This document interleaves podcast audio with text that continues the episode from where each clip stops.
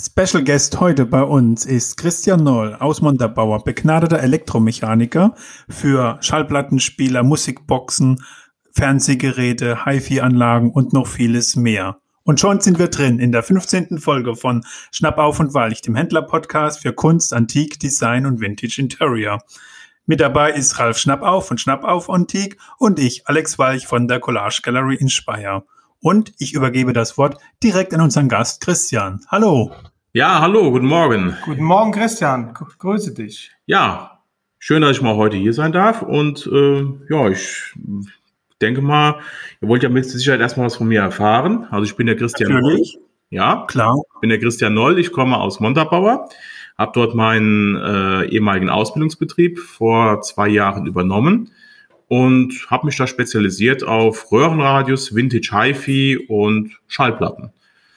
Von, ja, ja, genau. Mit Reparatur, machen hauptsächlich Reparaturen und Verkauf. Auch Musikboxen machen wir und ja, da kann man eigentlich mittlerweile sich so einen schönen Standbein mit aufbauen. Ja. Der Christian hat ein Ladengeschäft. Also nur mal, dass man das auch mhm. noch ein bisschen, die Hörer das auch ein bisschen so verstehen. Du hast auch ein Ladengeschäft, ja, da kann man genau. reingehen. Genau. Und ähm, da stehen Schallplattenspieler, alte Radios. Ja, Schallplattenspieler, alte Radios, aber jetzt nicht einfach nur, nur alte Radios, das sind ähm, grundrestaurierte Geräte, sprich, wir zerlegen die Geräte erstmal, machen die erstmal innen drin sauber. Je nachdem, wie die Gehäuse sind, da habe ich einen sehr guten Schreiner an der Hand. Der bekommt die immer dann in die, bekommt die dann hingestellt. Der macht dann einmal abschleifen, neu lackieren, Furnierarbeiten oder auch mal Zierleisten nachfertigen oder so Lautsprechergitter, wenn sie kaputt sind, hat er auch einen sehr, gute, sehr guten 3D-Drucker, um die nachzufertigen. Ja, und dann geht's ans Elektrische dran machen. Erstmal sauber machen, erstmal den Staub der Zeit entfernen, ja, Grundsichtung machen, was sind da für kranke Bauteile drin. Die werden erstmal ausgetauscht. Bevor man den, noch bevor man das Gerät überhaupt mal einsteckt, werden die ausgetauscht. Ähm, und dann Stück für Stück durcharbeiten einmal, einmal wir, wir sagen immer dazu, wir machen einmal komplett C-Kur, also Kondensatorkur, sprich ähm, Koppelkondensatoren austauschen, Netzteil-Elko austauschen, Gleichrichter austauschen. Ja, und dann meistens laufen die Radios dann schon mal wieder. Und dann hm. gehen wir hin, messen die Röhren durch, magische Augen machen wir prinzipiell neu. Soll ja schon schön aussehen, auch äh, von der Funktionalität her sieht das immer gut aus, wenn mhm. das Radio und Sender findet und das magische Auge schön zugeht, dann schön hell leuchtet. Das ist, macht schon was her in der Hinsicht. Ja. Ja, Christian, dich habe ich ja vor zwei, drei Jahren kennengelernt. Also ja, beziehungsweise ich weiß gar nicht mehr, wie ich an dich drangekommen bin. Das kann ich dir aber noch ganz genau Ehrlich? erzählen. Ja, ja, und zwar du kamst mit einem braunen PS 500 560 Plattenspieler kamst du an. Richtig, ja. Ja, ja der stimmt. komplett, der komplett nichts mehr gemacht hat. Du hast gesagt, kannst du mal bitte danach gucken? Ich weiß nicht, was da los ist. Ja. da kann ich mich noch sehr gut dran erinnern. Ja. Ich kann mich nur noch erinnern, wie ich über diese Mechanik geflucht habe. Stimmt, stimmt. Du hast dann zwei, dreimal angerufen auch mhm. und aber letztendlich hast du dem Plattenspieler ja wirklich wieder Leben eingehaucht. Ich war richtig happy. Ja, der braucht ein ja. sehr gutes Laufwerk. Also ja. da habe ich mir richtig Mühe gegeben, dass, dass äh, mir auch die, die Konstruktionsfehler, die Braun damals mit eingebaut hatte, ja. zum Beispiel diese, diese äh, vergammelten Lagergummis, da habe ich extra damals noch neue besorgt für.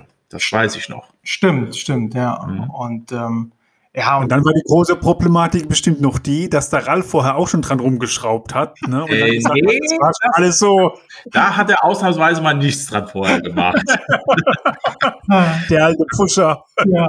Ach Quatsch. Ja, nee. Und seitdem bringe ich dem Christian alle ja, Vintage-Geräte, ob mhm. Röhrenradios, äh, HiFi-Anlagen. Ich glaube, ich habe der letzte Mal eine Revox-Anlage. Ja, ja, die Revox-Anlage mit dem, mit dem äh, Tangentialplattenspieler. Da kann ich mich auch noch dran erinnern. Genau, ja. auch da war wieder ja. viel. Und dann äh, kein Problem, sagt der Christian, und dann auf einmal kommt ein Foto, ne, Alexander, und dann so ein Haufen nur Kondensatoren okay. und äh, ja. Widerstände ja. und was weiß ich was. Ja, du, musst, du musst auch bedenken, die, die HiFi-Geräte, die, die richtig guten HiFi-Geräte sind jetzt mittlerweile 40 bis 50 Jahre alt. Ähm, die Kondensatoren, Elektrolytkondensatoren, die da drin sind, die sind jetzt einfach fertig. Mhm. Das die haben kaum noch Kapazität. Ich hatte letztens zum Beispiel hatte ich einen äh, Sony Sony Verstärker aus den 80er Jahren. Da habe ich mich auch schon drüber gewundert. Da waren wirklich die die Kondensatoren hatten hatten null Kapazität mehr gehabt. Mhm. Null. Das da habe ich nicht ausgelaufen, gar nicht, aber null Kapazität. Ja. Da habe ich gesagt, das kann nicht wahr sein. Also ähm, nach, nach der Zeit aber auf der anderen Seite sage ich mir, nach der Zeit, nach der Zeit, nach 40, 50 Jahren, können sie doch, kann man doch mal, kann man doch sagen, okay, die haben ihre Zeit getan. Aber äh, ich finde es immer noch schön, dass diese Geräte halt auch so einfach zu reparieren sind. Na gut, einfach, es ist halt zeitaufwendig, ja. aber die Fehler sind halt sichtbar, auch für, für, für teilweise auch für Laien, wenn man denen dann mal doch das Gerät aufmacht und zeigt, hier, guck mal, der ist doch geplatzt, der ist geplatzt, da sind doch Risse drin. Die Teile können doch so gar nicht mehr funktionieren. Ne? Ja, aber ich bin ja froh, dass es, äh, dass ich dich kennengelernt mhm. habe, ne? Und weil du bist halt nur mal Meister mhm. und ja. kein Hobbyschrauber. Nein, ich habe ich hab den Beruf noch vom, von, von, ja, von Grund auf gelernt. Mein ehemaliger Ausbilder, der hatte den Laden 1970 selber gegründet und hatte auch noch so die Ausläufer von der Röhrentechnik mitbekommen. Und wo ich 2008 in die nee, 2007, 2007 bei ihm in die Ausbildung gegangen bin, ja. hat er bei mir gesehen, du hast Potenzial, du hast Interesse, Interesse an den alten Sachen. Äh, mhm. Komm, wir setzen uns mal abends mal hin, ich zeig dir mal, wie die Schaltungen da funktionieren und so weiter. Also ich habe quasi neben der Ausbildung noch die zweit, noch eine Zweitausbildung da quasi bei ihm genossen ja. und habe gelernt, wie man halt die alten Radios repariert, wie man die Messungen macht, wie man, wie man die ZF-Kreise durchwobbelt zum Beispiel, wie man den UKW-Teil neu abgleicht, wie man ja. Endstufen verbessert und wo die Schwingneigung, also wo gewisse Bauteile Schwingneigungen haben und so weiter, das wird ja heute alles nicht mehr gelernt. Das mhm. gehört auch damals nicht mehr zu unserer Ausbildung dazu. Das habe ich alles nebenbei von ihm gelernt und habe mich dann halt nach der Ausbildung, wo ich die Gesellenzeit hatte, habe ich mich dann halt immer ein bisschen weitergebildet und habe immer alte Bücher gesucht. Übrigens, da kannst du auch mal die Augen offen halten nach so Büchern. Ja. Wenn du sowas mal siehst, da habe ich immer Interesse dran äh, alte, äh, hier alte Radiotechnikbücher. Da ja. gibt's gibt's von, äh, von Francis gibt's, gibt's da diverse alte Bücher. Ich glaube, Radiotechnik ohne Ballast vom Otto Liemann gab's da noch. Das ist sehr interessant. Mhm. Ähm, und da das lese ich mir sogar immer jetzt heute, heute als Meister lese ich mir da immer noch ein teilweise Wissen an. Man kann, man weiß ja heute immer noch nicht alles. Nee, das man ist lernt, man lernt, auch nicht Man lernt bei, bei vielen Geräten äh, gibt es immer noch den, äh, den, den so, sogenannten Aha-Effekt, ähm, wo ich mir sage, oh, den Fehler hast du aber auch noch nicht gehabt. Das ist aber auch mal was Neues. Dann geht das, dann geht das, dann geht das, dann geht das Nachdenken los. Bücher oder Schaltpläne habt, schickt sie dem Christian Noll zu, so als Geheimtipp. Er ist dafür voll dankbar. Richtig. Schaltbilder sowieso. Schaltbilder kann man immer gebrauchen. Ja, nee. ja Alexander ist ja wahrscheinlich dabei, das größte deutsche Archiv für Schaltpläne alter äh, äh, analogen Geräte aufzubauen. Wäre doch eine neue Idee, ne? Äh, ja, also im, im Keller habe ich noch so ungefähr zwölf Aktenordner mit Schaltbildern aus dem aus Anfang 50er Jahre bis in die 90er Jahre, äh, wobei Farbfernsehtechnik habe ich dann außen vor gelassen, das hat dann nicht mehr so, ist ja nicht mehr so interessant. Aber für HiFi-Technik habe ich hm, mittlerweile immer sehr gutes, äh, schon sehr gut gebunkert und auch sehr gutes Archiv schon aufgebaut. Mhm. Aber es ist immer interessant, wenn man nochmal so ein paar Unterlagen zusätzlich bekommt, wenn man die beim, also meistens sind sie ja, wenn die Firmen aufgelöst wurden in den, ja, in den 90er oder 2000er Jahren, sind die meistens entsorgt worden, ja. Ist meistens entsorgt worden. Ne? Mhm. Und ähm, ja, das hebt man sich dann doch schon mal auf. Auch so als kleiner Tipp da draußen, wenn ihr äh, wieder äh, euren Ke Keller und äh, Dachboden durchforstet und alte Geräte findet, achtet da auch auf die Bedienungsanleitung, auf die Schaltpläne. Sie machen es den, den Technikern, wie zum Beispiel dem Christian, dann teilweise erheblich einfacher, die äh, Geräte wieder zu reparieren und sie verkaufen sich mit diesen Plänen auch einfach besser. Nur mal so als kleiner Tipp. Und mal eine kleine Warnung auch für alle die, die denken, okay, so ein 50 Jahre altes Gerät stecke ich einfach mal in die Steckdose. Bitte nicht machen. Das geht in den meisten Fällen nach hinten los das geht wirklich nach hinten los. Ich habe nicht umsonst schon öfters mal den Satz gehört, Advent, Advent, der Saber brennt. Das ist gut. Mhm. Ja. Wobei Saber doch eigentlich eine, gute, eine Firma mit einem guten Renommee ist. Ja, es ist eine gute Firma. Nur die haben auch damals schon so, so ihre Geräte gebaut, wo sie, dass sie wissen, okay, so nach 50 Jahren spätestens müsste das Ding dann doch mal in Flammen aufgehen. Aber ähm, man weiß, also ich weiß es mittlerweile, worauf man da achten muss, bevor man ein Saber-Radio zum Beispiel mal ans Stromnetz anschließt, was man für Bauteile erstmal ausbauen sollte. äh, um, sich, um einen sicheren Probelauf dann mal machen zu können. Mhm. Ja. Das, wie gesagt, ist nicht der, wäre jetzt nicht der erste Saber, den ich innen drinne verbrannt sehe. Oha. Ehrlich, mhm. das, wusste, das war mir auch noch nicht, also nicht so klar. Aber ich bin da sehr vorsichtig, was das Thema angeht mit Steckern und mhm. äh, alte Geräte und ähm, ja, soll man auch haben. Grundsätzlich nie bei mir zu Hause. soll man, soll man auch haben, zumal ich immer zum Ralf. zumal es äh, Anfang der 50er Jahre hier in Deutschland noch kein einheitliches Stromnetz gab. Mhm. Äh, gab ja zum Beispiel das Wechselstromnetz und mhm. das Gleichstromnetz. Ähm, man kannte ja zum Beispiel kein Wechselstromgerät an ein Gleichstromnetz oder so betreiben. Da gab es dann die sogenannten Allstromgeräte. Die haben innen drin keine galvanische Trennung, also sprich kein Netztransformator. Ähm, das ist heute sehr, sehr, sagen wir mal, delikat, sowas zu betreiben. Erstens, weil es die VDE-Schutzklasse nicht mehr so wirklich ähm, ja, erfüllt. erfüllt. Mhm. Und zweitens sollte man so ein Gerät wirklich unrestauriert nicht in die Steckdose stecken, weil das, da besteht wirklich Gefahr des elektrischen Schlages. Deswegen alle Geräte, die ihr findet und habt Bock, die wirklich mal wieder zum äh, Leben zu erwecken, zum Christian bringen. Christian Neuler Montabauer. Also ich hatte jetzt aktuell bei dir die Löwe, die Löwe-Truhe. Die Löwe-Truhe. Genau. Hast du ja gesehen, wie strahlend, mhm. wie ich reinkam ja. und auch strahlend, wie ja. wir sie abgeholt haben. Ja. Also da ist das Thema Nachhaltigkeit, Alexander. Das können wir ja so ein bisschen tatsächlich wieder anknüpfen an das letzte Podcast. Ja. Diese Nachhaltigkeit von diesen Vintage äh, Radio, Fernseher, ähm, äh, Musikboxen, ja. die auch kann man genauso betreiben wie vor 50 oder 60 Jahren mit einem ähm, ja, mit Bonus? Mit, mit, Bonus. Man könnte zum Beispiel heute, geht mal hin und kann Bluetooth und USB nachrüsten. Ich habe da extra einen Adapter mal entwickelt für die, für die Röhrenradios. Genau, genau. Den, der ist in kleinen Form schön Holzkreuz, den stellt man oben drauf und wird dann halt wie ein Plattenspieler zum Beispiel. Jedes Röhrenradio war damals ja ausgerüstet für den Anschluss eines Plattenspielers. Ja. Weil ein Plattenspieler war ja damals das Novum, was man hatte. Ein Röhrenradio und daneben war, was weiß ich, ein Dual 300 oder sonst was, Plattenspielerkoffer, um halt auch die Musik zu hören, die man halt nicht im Radio hört. Mhm, genau. Daher hat man, hat man halt, hat halt fast jedes Radio hat also diese TA-Taste, Tonabnehmer und genau diese Funktion nutze ich dann halt für meine, äh, für meine USB-Adapter. Mhm. Äh, der USB-Adapter wird hinten in diese Buchse reingesteckt und gaukelt dem Röhrenradio eigentlich vor, er wäre ein Plattenspieler. Wie du das bei mir jetzt Wie gemacht ich das hast. bei dir auch gemacht Genau. Und ja? äh, ich werde das auf, äh, als Foto mal oder vielleicht eine kurze äh, Musiksequenz mhm. mal bei uns in der Postcard, äh, Podcast äh, Gruppe ähm, bei Facebook mal reinstellen, mhm. oder Alexander? Ja, kannst du machen. Ach, und das funktioniert auch mit Bluetooth. Das, das heißt, ich kann dann mein, ja. mit meinem Handy, mit meiner Playlist, die dann direkt an den Röhre schicken. Ah, genau. Ha, genau. Ja, cool.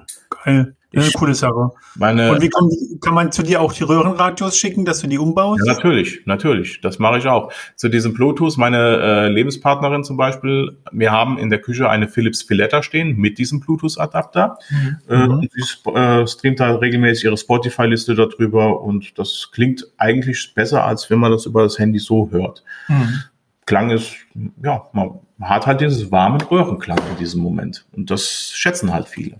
Ja, also auch nur noch mal zum Verständnis. Also der, der Christian geht her lässt die alten Radios so, wie sie sind. Ihr habt also die komplette alte Technik, werden praktisch nur ein bisschen frisiert, dass sie einen USB und einen Bluetooth-Anschluss haben. Also da wird nicht die Technik komplett rausgerissen und was Neues reingebaut, sondern die alte Technik bleibt. Und Leute, das ist die, einfach nur geil. Ja. Es werden die Adapter nicht in das Radio eingebaut, es werden die äh, Adapter werden extern dabei gestellt oder dabei, äh, kann man das ja in den Schränkchen unten drunter oder sonst ja. was daneben oben draufstellen.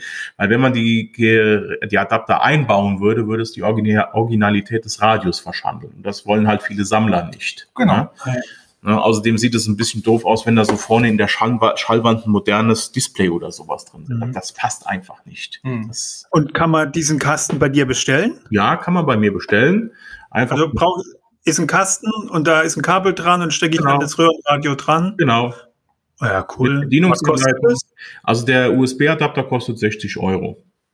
Oh, mit inklusive Bluetooth. Inklusive Bluetooth. Also ist es ein Bluetooth, also man sagt mal Bluetooth-Adapter mit USB und äh, ja und AUX-Anschluss kann man so sagen. Also man könnte auch per 3,5 Millimeter Klinke vorne auch noch ein noch ein zweites Handy anschließen oder ein drittes Handy. Also man hat sehr sehr viele Zugangsmöglichkeiten. Hm. Also ich finde, das ist ja schon was für die Höhle der Löwen, ne? Ja. ja, doch. Das ist nachhaltig. Ja, wie schon, ja. ja.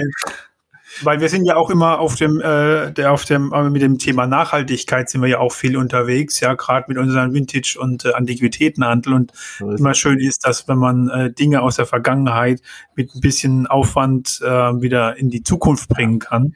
Ich und ähm, das schreibst du ja auch so schön auf deiner Homepage, dass du eben gesehen hast, wie die äh, 2010 die meisten Leute die Flachbildkisten äh, umgestellt haben und dann die ganzen voll funktionsfähigen, hochwertigen Markengeräte mhm. von Löwe oder auch von Metz. Löwe äh, war ja auch derjenige, der den ersten Fernseher 1931 auf der Berliner Funkausstellung präsentierte, ja, genau. Äh, weggeworfen werden. Ne? Also ja, wenn sowas natürlich weggeworfen wird, da, da blutet mir das Herz. Also mir ist genau. das Herz geblutet. Und sind ja noch gut. Ja, also mir hat damals schon das Herz geblutet, als ich wirklich in den Müllcontainern relativ moderne Geräte die auch wirklich funktionsfähig waren, einfach die entsorgt wurden, weil sie halt technisch nicht mehr den Ansprüchen äh, entsprochen haben. Mhm. Das hat mir schon sehr wehgetan. Und ähm, wenn ich mir heute mal so die jetzige Generation Flachbildfernseher angucke, ähm, ich schraube so ein Gerät auf, kann es direkt wieder zuschrauben, weil man kann einfach nichts mehr reparieren. Und vom Hersteller Ersatzteile zu bekommen, ist quasi ich sag mal so, es ist nicht unmöglich, aber es ist aus der wirtschaftlichen Sicht her unsinnig. Ein Ersatzteil, sagen wir so eine neue Mainboard-Platine oder sowas, die meistens, die die meiste Schwachstelle ja bei den neuen Geräten ist, äh, ist man bei 600, 700 Euro nur für die Platine und dabei ist sie noch nicht eingebaut. Und das finde ich schon ein bisschen dreist. Dafür kriegst du ja dafür, schon wieder Dafür neu. kriegt man ein neues Gerät. Ja, ja. Und das, ich finde das von der Industrie sehr kacke dreist gelöst. Ja, ähm, was heißt Kacke dreist, es ist dreist gelöst, so wird der Kunde halt gezwungen, mhm. sich ein neues Gerät zu kaufen, was dann wieder drei, vier Jahre mhm. hält mhm. und dann wirtschaftlicher Totalschaden darstellt und dass der Kunde gezwungen wird, wieder ein neues Gerät zu kaufen. Und mhm. das finde ich ist eigentlich nicht richtig. Wisst ihr eigentlich, was der teuerste Fernseher aktuell ist, den ich mal so auf die Schnelle gefunden habe? Also jetzt reden wir von modernen Fernseher. Modernen Fernseher. Von modernen. Ja. Kann ich dir nicht sagen. Ich bin da nicht so. Ich hab, hab, da gibt es einen von Sony, der kostet 100.000 Euro. Oh. Er hat aber eine Bildschirmdiagonale von 2,48 Meter und ähm, ja, da brauchst du halt keinen Wohnzimmerschrank mehr für das nee. Ding.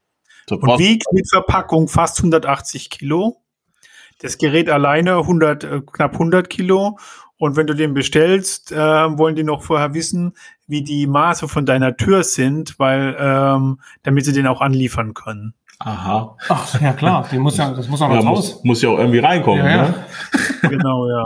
Ja, und bei der Gelegenheit habe ich mal geguckt, ich habe mal bei einer ähm, Ausstellung mal, äh, ich glaube, das war in Nürnberg oder in München, ich weiß gar nicht mehr wo, jedenfalls in Bayern, mal die, die Kuba Imperialanlage gesehen. Die kennst du bestimmt auch, Christian?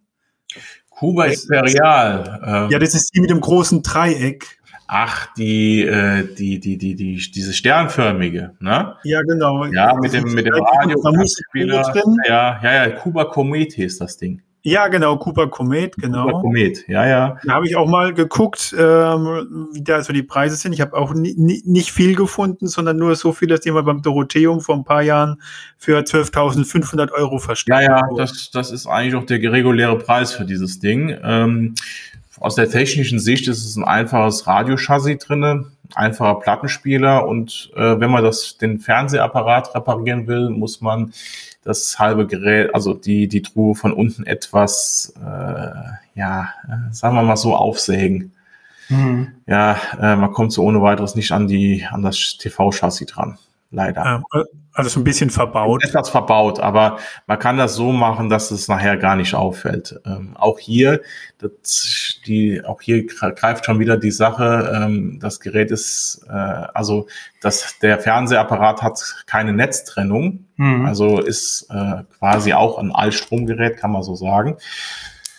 Äh, hier bitte vorsichtig sein, das kann ganz schnell ins Auge gehen. Also bei einem Fernsehapparat, ähm, da haben wir ja Spannungen im Netz von 220, 230 Volt, da geht das nachher in die Kilovolt-Bereiche, Beschleunigungsspannung von der Bildröhre und so weiter. Mhm. Ähm, da habe ich auch schon gesehen, dass da halt sehr schnell Funkenüberschläge entstehen können und das ist sehr unangenehm, sagen wir mal so. Mhm. Zumal bei alten Fernsehern gibt es eine alte Regel, das Gerät bitte erstmal mindestens drei Stunden, also nach dem Transport mindestens drei Stunden in einem Raum akklimatisieren lassen. Mhm. Denn die Zeilentrafos waren damals noch nicht so vergossen und so stabil wie, ja, wie heute in Anführungszeichen, wie bei den modernen Geräten.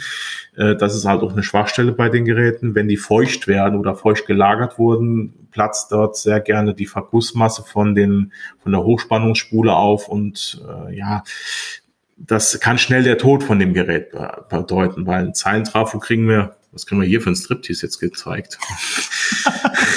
ähm, Alexander zieht sich gerade den Pullover aus auf der anderen Seite. Sehr interessant. Ja.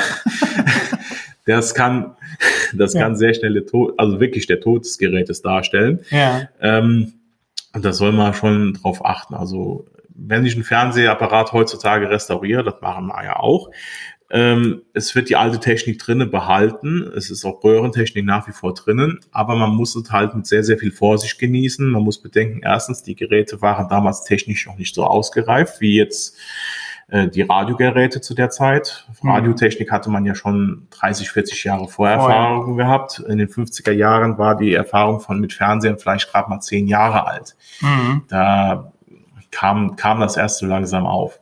Ja. Was relativ stabil läuft, also wenn, wenn sich wirklich jemand einen alten Fernseher, fünf, also so einen Designfernseher mal hinstellen will, der sollte mal gucken, dass er ein Gerät so Baujahr 60, 61 bekommt. Die laufen mhm. relativ stabil, mhm. sollten allerdings auch ähm, bitte mit Vorsicht genossen werden. Wie gesagt, die Zahlentrafos wo die, wo, wo, wo die richtig anfingen, stabil zu werden, das war erst so Mitte der 70er, Anfang der 80er Jahre, hm. wo wir dann schon wieder in der Zeit sind, wo sich sagt, hm, wer stellt sich so ein Farbfernseher dahin? Das ist schon, wobei es gibt da auch sehr, sehr schöne Designstücke.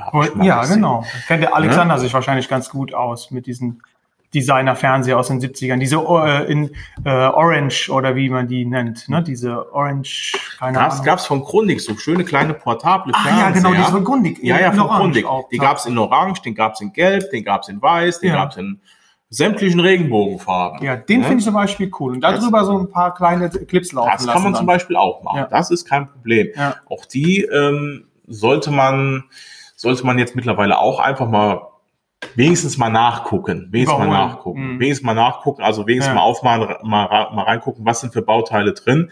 Äh, Grundig hat sagen, Grundig war für mich immer so eine Art Resteverwertung, muss man sagen. Ui. Ui. Das, okay. Ich weiß, es gibt mit Sicherheit jetzt Leute, die werden mich dafür schlagen, aber für mich war Grundig immer so eine Art Resteverwertung. Ja. Also Anfang der 50er Jahre habe ich, ich habe mich ein bisschen mit dem Max Grundig auch beschäftigt. Ähm, das war so, ich sage mal, ein Sparbrötchen war das. Der hat immer versucht, an, an Ecken und Kanten zu sparen.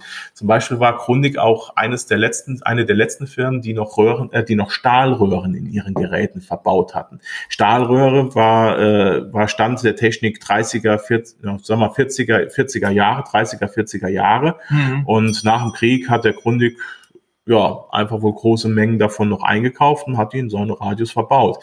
Hat auch eine Zeit lang funktioniert. Ähm, wenn ich mir mal heute so ein Radio, was er so mal gebaut hat, ähm, frühe 50er Jahre, eines der ersten mit UKW, die können funktionieren, müssen aber nicht. Also die Empfangsleistung von denen ist relativ schwach. Wenn ich dann im Gegensatz mal, sag mal, so ein Saber Lindau aus der Zeit sehe, so Baujahr 51, 52, wo dann halt schon äh, Novalröhren verbaut wurden oder Rimlockröhren, Rim, Rimlock und Novalröhre gemischt. Anfang der 50er Jahre, 51, 52, so um den Dreh rum, mhm. ja, da ging das los, ähm, hat dann die Empfangsleistung deutlich stärker. Mhm. Ja? Und mir ist es zum Beispiel mal passiert, ich habe ein Grundig, ähm, Grundig, Grundig, Grundig 4010 oder nee, das war, war später. War ein späteres Modell. Irgendwann schon, aber irgendwann so 4000er Serie, so Mitte ja. der 50er Jahre. Ja. Den hatte ich zur Restauration bekommen, habe mir das Chassis erstmal dann angeguckt Und dann sehe ich da unten drunter, Mann, ist das ein dicker Kondensator, was da einer eingebaut hat. So richtig schön unten ins Chassis reingedrückt mit, mit, mit Skalenschnur oder mit, mit, hier mit Schnur oben Schnopp drum gemacht, so dass der richtig schön im Chassis hängt. Der dient zur Ausklettung der äh, Anodenspannung von der, von der ERBC 80 Triode. Ähm, mit, mit äh, relativ wenig Brumm, Brumm ja. von der Triode auf die Endstufe übertragen wird. Ähm, ich baue den dann aus, schneide den Faden durch und drehe mir den so um, sehe so, oh, ja, 10 Mikrofarad, drehe weiter und da sehe ich wirklich den äh, Reichsadler mit dem, mit dem Hoheitssymbol da drauf. und da habe ich mir gedacht, hm, also da hat einer wirklich mal gespart bei Grundig. also das so aus, aus, ja. aus mal aus der, aus ja. der Sicht des Technikers. Ne? Aber wenn ich jetzt so als Zuhörer mhm. mir jetzt, jetzt die Frage stelle, jetzt sage ich, jetzt will ich nachhaltig sein. Also mhm. die hören auch uns die junge Generation. Ja. Ähm, wo kann ich jetzt einsteigen, sagen wir mal, mit welchem Gerät, wo ich sagen kann, da habe ich viel Freude mit, mhm. das ist jetzt nicht so anfällig, mhm. ähm, Preis-Leistung stimmt, welche Kategorie bewegen wir uns da? Jetzt mal, sagen wir mal, Fabrikat, mhm. ähm, Alter ungefähr und dann der restaurierte Zustand, ja. man, wo man sich das hinstellt. Also Alter würde ich mal sagen, so die Generation Jahrgang 1955 bis 1960. Okay. Und dann gucken, dass man ein Gerät von Nordmende, zum Beispiel Nordmende Carmen, Nordmende Rigoletto, Othello, Tannhäuser, ja.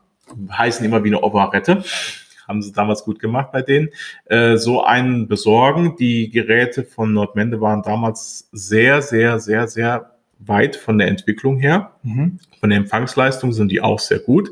Der Klang, ähm, wenn man jetzt nicht gerade, das, sagen wir so ein Rigoletto, so ein Küchenradio quasi sich holt, äh, ist der Klang sehr gut. Ja. Und von der Restauration her ist man so zwischen 150 und 200 Euro dabei. Mhm. Okay, ja. das ist ja eigentlich, oder? Was kostet jetzt ein Bluetooth-Gerät von so ein Kostet genauso viel ein gescheiter, wenn nicht noch teurer. Wenn nicht noch teurer, ja. okay. Aber ja, wir genau. haben eine Nachhaltigkeit und äh, halten den Christian Noll beim Arbeiten, mhm. verdient sein genau. Geld mit. Ja, ja, genau. Ja. ja, und man muss ganz einfach sagen, so ein, so ein Röhrenradio vom Klang her, das ist unschlagbar. Also ja, man muss ja. denken, beim Röhrenradio, man hat ja erstmal einen ziemlich großen Resonanzkörper. Das ist ja keine kleine Quäke wie heute so. Ja. Nehmen wir, sagen wir so, der Braun SK2 ist auch ein Röhrenradio, das ist aber eine kleine Quäke. ähm, sagen wir so ein ganz normales Röhrenradio, man hat mindestens mal ein sehr großes Volumen, also was, was an Raum da drinnen ist. Ja. Ähm, dann ist es, es ist ein Holzgehäusegröße, also meistens ist es ja wirklich Holzgehäuse. Holzgehäuse klingt schon wieder ganz anders da wie ein Plastikgehäuse zum Beispiel. Ähm, und der Schall kann in dem Gerät wandern, kann überall hin. Es kommt, äh, er kann sich ausbreiten. Das ist schon, das, das merkt man schon. Der Klang ist da deutlich besser. Mhm. Ne? Mhm. Und ähm, durch die Wärme der Röhre, nicht nur durch die Hitze, die sie entwickelt, sondern auch die Wärme des Klangs, ist das schon, das, ist das Radio hören oder auch das Hören über, mit, mit dem Handy darüber, ist schon ein ganz anderes Erlebnis. Mhm. Ja, also ich habe schon Kunden erlebt, die haben dann gesagt, ja, wir stellen das jetzt heute Abend hin und wir hören dann Musik bewusst und trinken dabei ein Glas Rotwein. Ja, ja das kann ich mir, kann ich mir wunderbar vorstellen, weil mhm. das ist so, also ich, ich, ich finde den Klang unwahrscheinlich warm. Mhm. Äh, das ist so ein, so ein, so ein, so ein, so ein Wohlfühlklang, ja. Und da kann ich mir da ein Glas Wein wunderbarst ähm, äh, vorstellen. Gar keine oh. Frage. Und äh, auch durch den, durch die, also durch die Schaltungen teilweise muss man so bedenken, bei den Röhrenradios ist auch die Basslastigkeit anders. Mhm. Also es äh, ist eine ganz andere Verteilung, Verteilung des, des Klangbildes, muss man sich so mhm. vorstellen. Der Bass wird stärker betont, und ja. je nachdem, wie, wie stark die, äh, was, was, was, was für, äh, wie die Lautsprecherbestückung ist, äh, man hat einer so zu mir gesagt, je mehr Lautsprecher ein Röhrenradio hat, umso besser ist es. Ähm, ja. Ich muss ganz ehrlich sagen, ich höre, also für meine Verhältnisse, ich, mu ich muss ein Radio haben, einen Breitbänder und einen schönen Hochtöner, dann passt das schon so ein Zwei-Wege-System. Ist schon ein sehr schöner, schöner ausgewogener Klang. Ähm, und äh, wie gesagt, der Bass wird ganz anders da betont, die Höhen sind, mhm. sind schärfer, werden, werden stärker betont. Weil immer hat eine bisschen bessere Differenzierung. Das klingt nicht einfach wie so ein Einheitspreis, wie so ein Matsch. Ja, weil ja. halt einfach auch die Höhen und die Tiefen nicht abgeregelt sind, ja. sondern die, die halt einfach total ausgestellt, äh, ausgespielt werden. Aber dann hast du ja auch noch ein ganz großes ähm, Spezialthema, Schallplattenspieler und Schallplatten. Oha, ja, genau. Jedes ja. Mal, bei mir ging das immer so, wenn ich mal hier bei mir in Speyer einen Schallplattenspieler hatte und bin damit zum Händler gegangen zum Reparieren, der hat mir immer erzählt, ach Gott, der ist bestimmt verharzt, ja. Ja. Oder verträgt. Ja. Und äh, ja, jetzt, wie ist es bei dir so? Also, äh, ich sag's gerade, ich bin Dual-Fachhändler. Ich mhm. habe mich auf Dual-Plattenspieler spezialisiert. Und äh, zu 99,999 Prozent kommen die Plattenspieler immerhin mit äh, verharztem Fett. Also sprich, mhm. Motor dreht nicht mehr, Plattenteller schwergängig, Mechanik schwergängig und Toner bewegt sich überhaupt nicht mehr, äh, Antrieb leiert oder sonst irgendwas äh, ist eigentlich heutzutage, es hat kein Problem mehr, so ein Laufwerk wieder herzubekommen. Ist halt aufwendig, auch wie jedes, wie jede andere Sache auch, äh, also wie jede andere Mechanik auch. Ich sag mal, Ralf, du kennst das ja mit Sicherheit von Uhren. Genau, ne? hatte ich jetzt ja. dazu, ich hab, wollte ich nicht unterbrechen. Ja. Das ist genau das Gleiche. Genau, du hast, wenn du eine Uhr hast, die so mal so 50 Jahre alt ist, ja. hast du ja auch feste, feste Mechanik oder ver, verharzte Öle oder sowas. Genau. Und das gleiche ist bei Plattenspielern. Wir haben mhm. dort einfach verharzte Öle, festgefressene. Mhm. Damals gab es halt noch nicht diese Synthetiköle wie heute. Mhm. Und ähm, da das Zeug wird einfach fest. Genau, wird einfach fest. Genau, ja. Ne? Ähm, ist mir besonders, wie gesagt, auch bei Dual aufgefallen. Die Geräte oder diese Laufwerke haben das Fett wird so fest, wirklich, dass ich da teilweise schon mit, äh, mit, mit, äh, mit einem Bunsenbrenner dran darf, die Metallteile heiß mache, dass das Fett irgendwie wieder gängig wird, dass man die Metallteile mal auseinander bekommt. Wow. Ja? Mhm. Und dann halt hinsetzen, die Sachen sauber machen, polieren, neu fetten, schmieren und dann ja. in der Regel läuft dann so ein Plattenspieler wieder. Das ist ähnlich wie bei Uhren, also etwas ähnlich eigentlich auch. Ja. Man muss komplett wieder alles äh, raus, ja. rausholen, reinigen ja. und wieder neu ölen. Genau, ja, genau. genau. Um sie wieder zum Laufen zu bekommen. Genau. Mhm. Und so Standard, Standard Plattenspieler, sagen wir so, der so 80er Jahre, die hatten dann meistens Riemenantrieb. Ja gut, Antriebsriemen äh, nach 30 Jahren äh, bröselt so weg oder geht einfach oder leiert aus. Mhm. Aber ist heutzutage kein Problem mehr. Mhm. Vor 15 Jahren würde ich mal sagen, war das äh, war das noch ein Problem gewesen, wenn, wenn da mit einem Plattenspieler zu jemandem gekommen bist. Also äh, ich kenne das, kenne die Geschichten so von den, von den Lehrlingen, die mein ehemaliger Chef äh, vor mir hatte. Mhm. Dann gesagt, ja, da kam mal irgendeiner mit einem Plattenspieler an, ja, was sollte man da machen? Antriebsriemen gibt's ja, gab's dafür ja keine mehr und so weiter. Ja, was soll man, da haben wir die Leute einfach weggeschickt wieder. Mhm. Äh, mhm. Das gibt's heute zum Beispiel nicht mehr. Also ich mache das prinzipiell so, wenn jemand mit einem Plattenspieler oder mit dem Radio ankommt, ich nehme es an, ich gucke mir es erst an, und sage dann, lohnt es sich, also das heißt, lohnt es sich. Ich sage immer dann, es kostet so und so viel Geld. Mhm. Entweder ja, ist es wert, wert oder genau. eben nicht. Meine Frage hm? ist jetzt zum Beispiel, wenn du dir was anguckst. Ja. Kostet das was? Nein. Aha, okay, das ist auch Nein. gut. Okay, das also ich ist auch berechne, tolle, tolle Service hm? letztendlich. Der Hintergrund ist der, ja. ich ähm, die meisten Fehler sind mir bekannt von den Geräten. Mhm. Es ist ja immer das Gleiche. Es ist ja. entweder ist das Gerät verharzt, es sind Kondensatoren oder sonst irgendwas. Ja. Äh, mich kostet das vielleicht 10, 15 Minuten Arbeit, mhm. da reinzugucken und dem Kunden einen Kostenvoranschlag zu erstellen. Mhm. Der Pro Problematik ist, ich muss die Zeit dafür haben, ab und zu mal. Ja. das ist dann halt das meiste, was, was, äh, ja. weshalb die Leute halt ein bisschen warten müssen. Ich muss die mhm. Zeit haben, mich da dran zu setzen. Aber für die Zeit, die ich mich da dran setze und den Kostenvoranschlag äh, erstelle, berechne ich nichts. Oh, das ist schön. Ja. Ne? Weil, wie gesagt, die meisten, fair. Genau, die meisten Fehler sind bekannt. Sollte es natürlich ein Gerät sein, wo ich mir sage, okay, das gibt einen Problemfall, dann gibt es immer noch die Möglichkeit, den Kunden anzurufen und sagen, hier, ähm, das ist ein Problemfallgerät, das ähm, den Fehler da zu suchen, äh, wird aufwendiger. Mhm. Ja, und dann kann der Kunde entscheiden, okay, ist es mir jetzt die Sache wert, sagen wir 150 Euro für den Reparaturversuch mhm. zu, in, zu, zu investieren ja. oder ähm, ist es mir die Sache jetzt nicht so viel wert. Die, die, gleich, die, zum Beispiel diese Marotte hatte ich jetzt die Woche gehabt mit einem 90er Jahre Denon-Verstärker. Mhm. Dort war ein Vorstufen-IC, ein Treiber-IC-Defekt. Das IC gibt es einfach nicht mehr. Äh, es gab aus China einen, einen Ersatz. Mhm. Nur bei China-Ware, man weiß nicht, funktioniert es, funktioniert es nicht. Äh, es ist halt kein zertifiziertes Ersatzteil. Mhm. Ich habe dem Kunden gesagt, okay, sagen wir so, wir können es mit dem Ersatz IC versuchen, nur ob es funktioniert oder nicht. Ähm, du hast dann, sagen wir, 120 Euro an der Backe, so hm. oder so. Hm. Willst du das investieren, willst du es nicht investieren? Er hat es dann investiert. Ich habe das IC kommen lassen und es hat interessanterweise auch funktioniert. Ja, Nur bei so Sachen muss ich dann halt sagen, hier ist es kein Originalersatzteil. Mhm. Ähm, keine Garantie. Keine Garantie. Mhm. Ne? Das haben wir halt auch. Ja. Ne? Aber sonst, wie gesagt, ähm, kann jeder mit dem Gerät vorbeikommen. Ich gucke mir es an. Ja. Machst du auch so braun Kompaktanlagen und so? Das ist ja auch was häufig, ähm, gerade bei mir so der Fall ist im, im, im Vintage-Bereich, ja. dass die Leute noch so aus den 70er Jahren die wunderbaren Dieter Rams ja. ähm, ähm, Radios und äh, Kompaktanlagen haben, ja. ja. Und äh, die standen ja viel in den Wohnzimmern. Da wurde ja auch geplotzt äh, und Pfeife geraucht und Zigarre geraucht ohne Ende. Das heißt, die sind dann schon brauchen schon mal eine Grundreinigung. Ja, so eine Grundreinigung äh, kann man auch machen, ist kein Thema. Aber äh, mit nur reinigen oder so ist es da meistens nicht getan.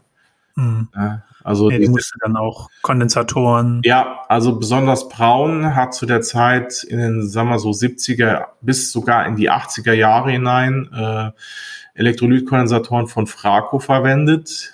Die sind äh, damals mit einem Wachs vergossen worden das ist irgendwie, äh, ja, jetzt so doch so wirklich am Ende. Da sollte man wirklich dann beigehen. Auch hier alle Kondensatoren, Elektrolytkondensatoren austauschen.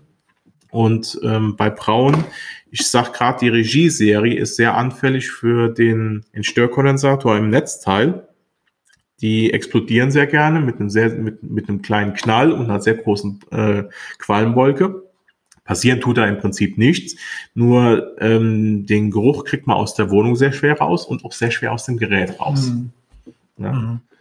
Das sollte man, also man sollte auch hier hingehen, bevor man das Gerät irgendwie einem längeren Betrieb oder sowas aussetzt, besser erstmal nachgucken. Und, und da habe ich jetzt immer noch eine andere Frage, die mir da gerade dazu einfällt, weil wir auch bei uns das häufig auch gefragt werden. Hast du Zugang zu Hauben?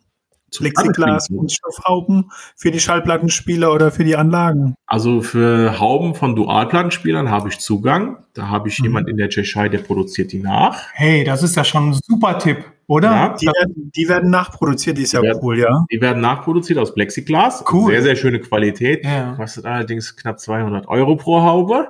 Ja, aber neu. Aber neu, ne? Mhm. Und ja, gut, wenn du so einen, so einen, so einen geilen Dualspieler, äh, mhm. Schallplattenspieler hast, dann sind jetzt 200 Euro für eine neue Haube ja nix, ne? Eigentlich nix.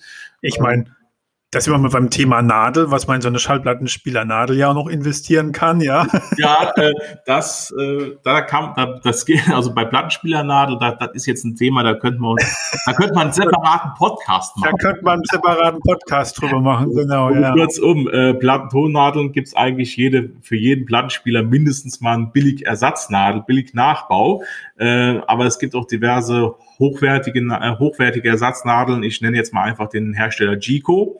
Jiko in Japan. Mhm. Ähm, da kostet dann so eine Nadel schnell mal 300 bis 400 Euro. Wow. Ja.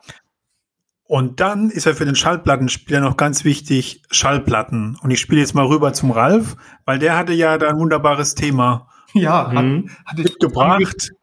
ja, kurz angerissen. Aber wie das so damals ist, man kauft sich einen Plattenspieler und hat dann irgendwann seine Platten da so runtergespielt und dann stehen die mal fünf, sechs Jahre, mhm. fangen an rumzustauben mhm. und dann, was macht man? Ja, guckt, geht in den nächsten Laden, gibt's was zum Reinigen? Ja, hier haben sie eine Dose, Spray, aufsprühen. Also so war es zumindest bei mir. Uh. Das war dann wie so eine Art Silikon, dann ja. musste man das antrocknen lassen abziehen, dann war die Platte ja. angeblich wieder staubfrei. Und zwar, das war der wunderbare grüne Disco-Film. Genau. Ja.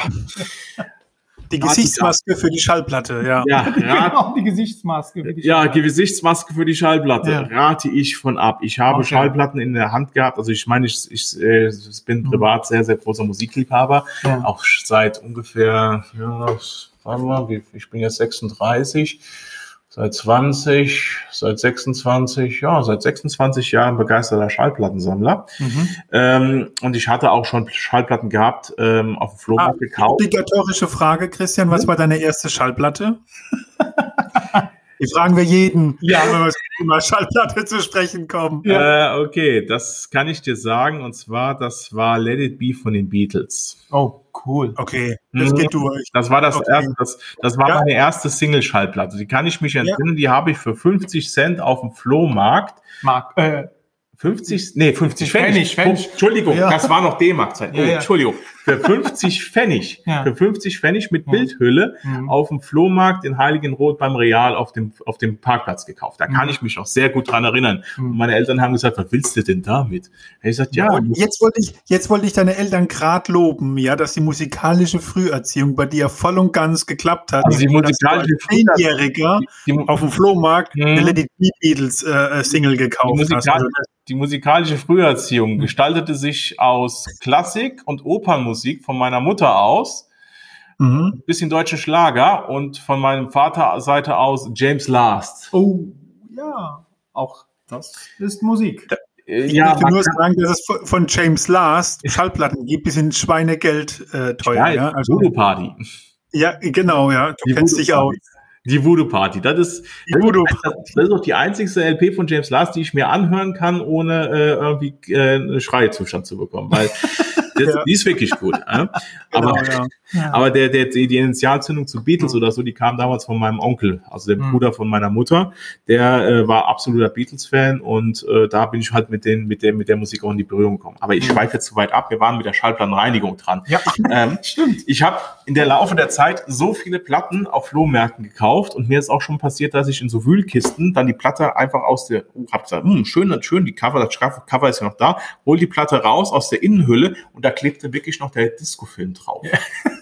Das war wirklich, also äh, ja, ich habe dann mal spaßeshalber diese Platte dann halt mal mitgenommen äh, und habe das, habe diesen Disco-Film dann da runtergepult, also wirklich runtergepult. Den konntest du nicht in einem Stück so abziehen. Nein, mhm. das Ding hast du angepackt, der ist dann erstmal zerrissen in ziemlich mhm. viele kleine Fäden.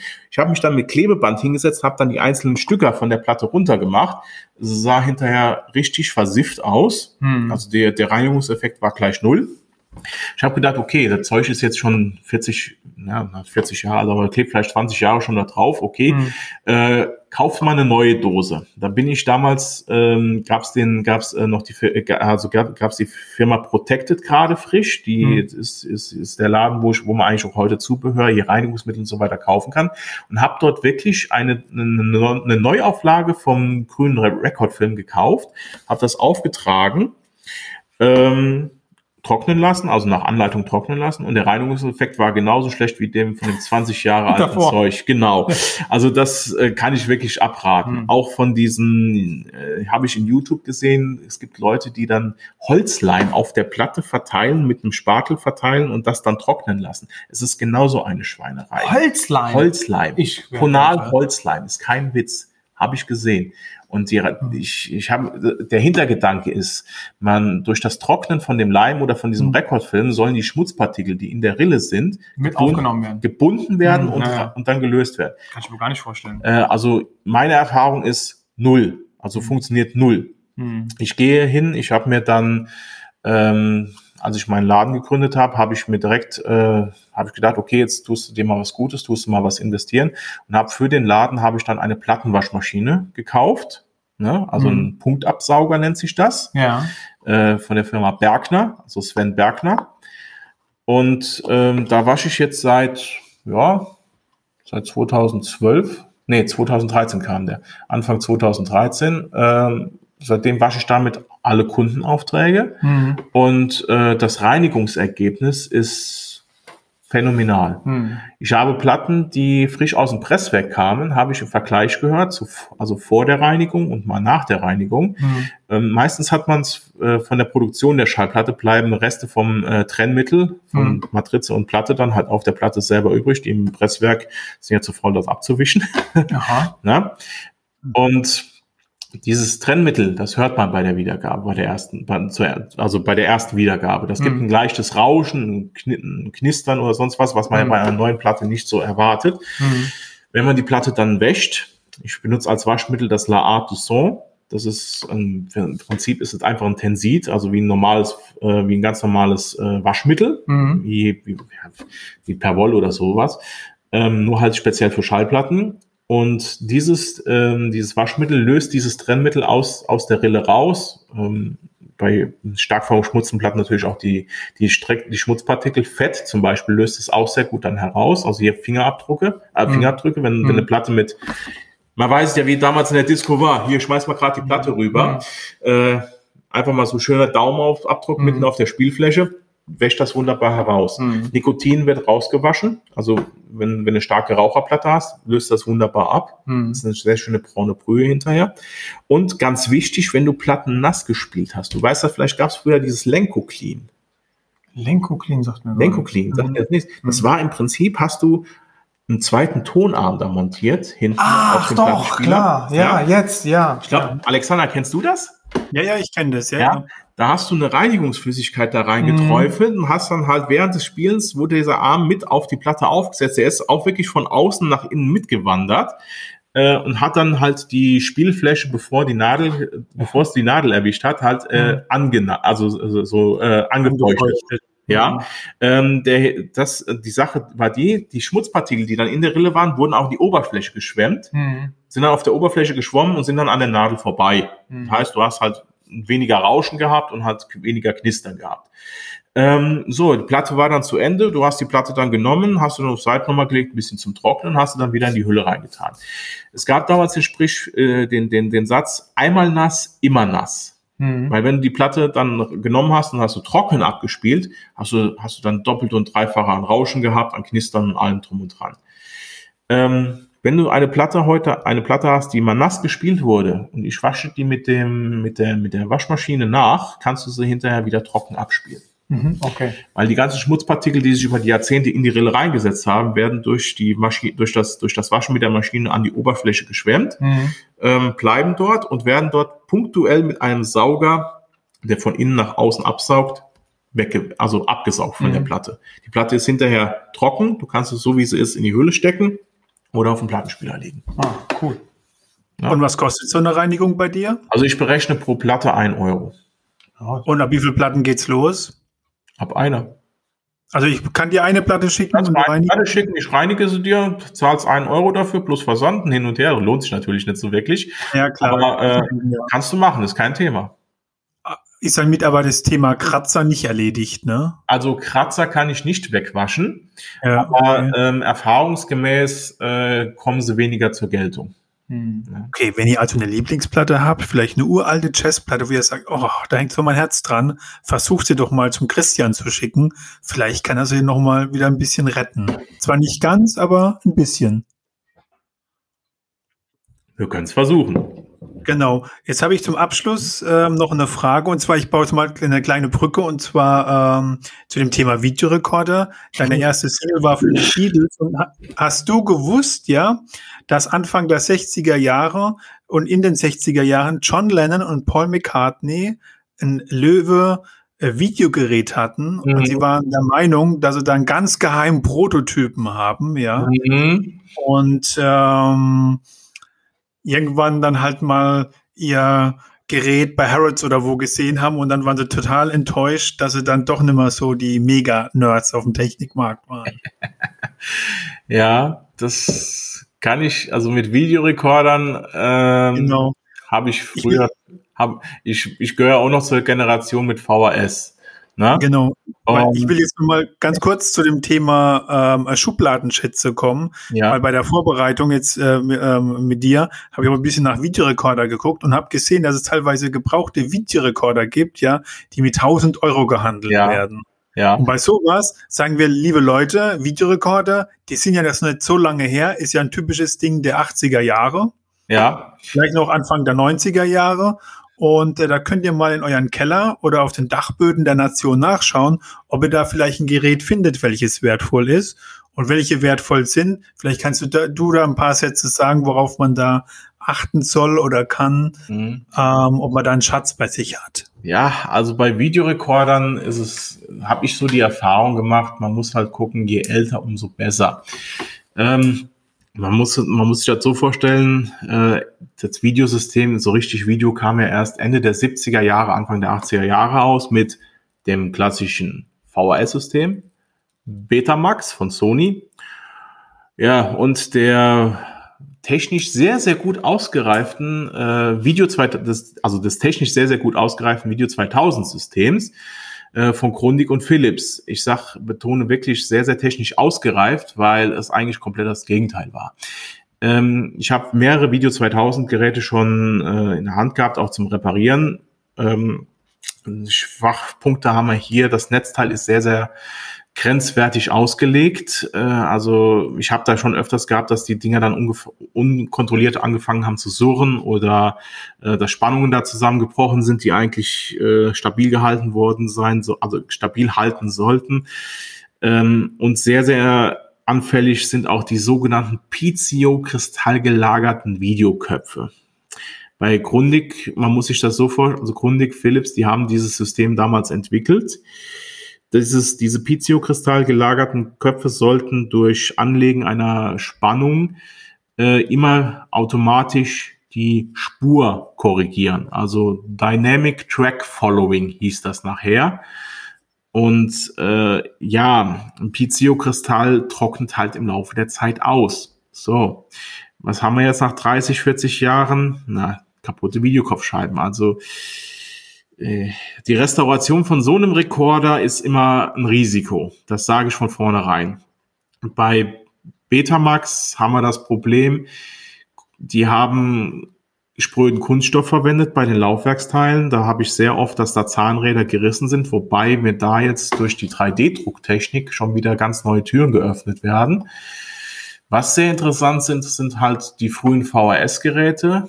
JVC hat da sehr, sehr schöne Toploader mal gebaut, Ende der 70er, Anfang der 80er Jahre.